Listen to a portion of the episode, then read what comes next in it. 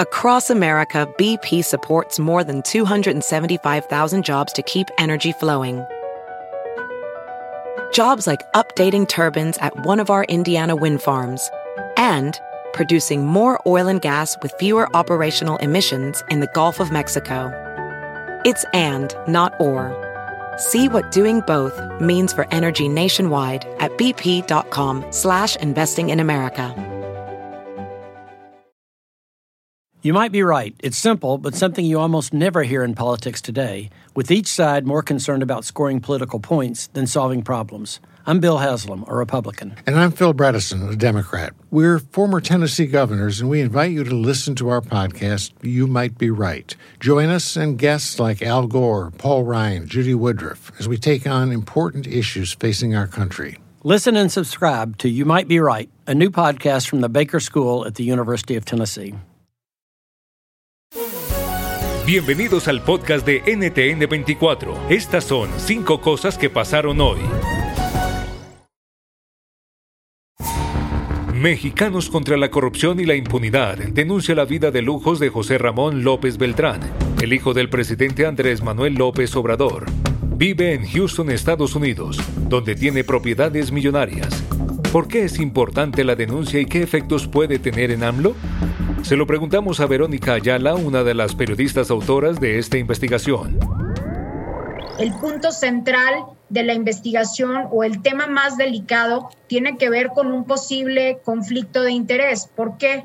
Porque precisamente una de las residencias que estuvo ocupando, una, una mansión, pertenecía en ese entonces a un alto ejecutivo de, de, esta, de Baker Hughes, de esta compañía petrolera, que tiene actualmente contratos con el gobierno federal, con el gobierno que encabeza su padre, por más de 151 millones de dólares. Tragedia en Ecuador. Se eleva 22 el número de víctimas que deja hasta el momento la avalancha que arrasó con un barrio del norte de Quito, en Ecuador. Las intensas lluvias convirtieron en ríos las calles. Hay decenas de personas desaparecidas y cientos de damnificados. Las labores de rescate continúan, por lo que se teme que el número de muertos podría aumentar. Hablamos con Santiago Guarderas, alcalde de Quito.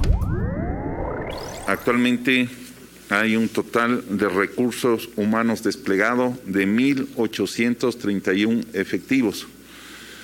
Y aquí quiero expresar mi agradecimiento profundo a todas las entidades que estamos trabajando desde en la noche de ayer en este problema de manera coordinada. También tenemos un total de recurso logístico de 88 y alertas de desaparecidos son 20, ya están reportando al ECU 911 que es la situación. Eh, también eh, señalarles que eh, quienes quieran hacer donaciones, ayuda humanitaria, la tienen que entregar en el puesto de mando unificado que está instalado en la Universidad Central en la Facultad de Jurisprudencia. La tercera. El Salvador confió en la volatilidad del Bitcoin y ahora la caída libre de la criptomoneda en los mercados le pasa factura. Según el FMI, la apuesta de Nayib Bukele por esta moneda digital va a incrementar la deuda del país. Analizamos la evolución en las perspectivas con Emily Blasco, periodista y director del Centro de Asuntos Globales en la Universidad de Navarra en España. Hoy el, Bitcoin está en unos 38.500 dólares la moneda, la unidad de Bitcoin, por tanto las pérdidas vienen alrededor de 18 millones de dólares, siempre y cuando todo el Bitcoin que compró eh, el Estado de El Salvador eh, no lo haya vendido. El ministro de Finanzas ha sugerido que quizá, o sea, que, que, alguna ocasión ha podido, han podido vender parte de los bitcoins, pero no ha dado pruebas, no ha dado tampoco ningún dato específico. Por tanto, tenemos que hubo una inversión de 71,3 millones de dólares comprando bitcoins y hoy eh, eso tiene un valor de 51 millones. Por tanto, alrededor de 18 millones de pérdidas. En Colombia hay polémica en torno al informe de la Organización de las Naciones Unidas para la Agricultura y la Alimentación, FAO, que asegura que el país se encuentra en riesgo de sufrir de hambre aguda para este 2022, excluyendo a Venezuela de esta alerta. Dicha publicación generó todo un debate y la oficina de la ONU reconoció imprecisiones en la presentación del documento, mientras el presidente Iván Duque aseguró que esos errores son inadmisibles. Colombia sí espera que rápidamente sea retirado de ese mapa, donde hay una abierta imprecisión, un error metodológico, un error factual que hay que abonar. Ese, ese gesto gallardo del equipo local de esos dos programas en decir que en efecto hay un error metodológico. Y la última, un seguimiento noticioso. Costa Rica se prepara para las elecciones generales de este domingo. 25 candidatos compiten por la presidencia de una de las consideradas democracias más sólidas de América Latina. ¿Cuáles son las principales demandas ciudadanas y quiénes tienen más opciones de ganar? Lo analizamos con Claudio Alpizar, politólogo de la Universidad Nacional de Costa Rica.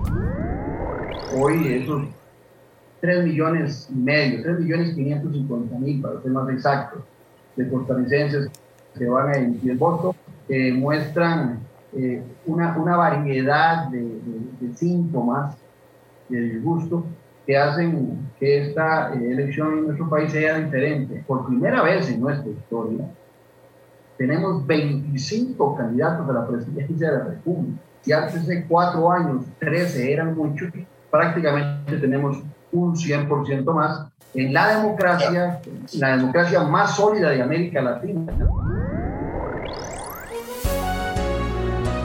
Si te gustó este podcast, puedes buscar más de nuestro contenido en nuestra página web www.ntn24.com. En NTN24 tenemos una red de corresponsales en las Américas que nos permite tener acceso de primera mano a toda la información y hacer análisis sobre los eventos más importantes de la región. Ha sido un placer estar con ustedes. En el podcast de NTN24 te informamos y te acompañamos.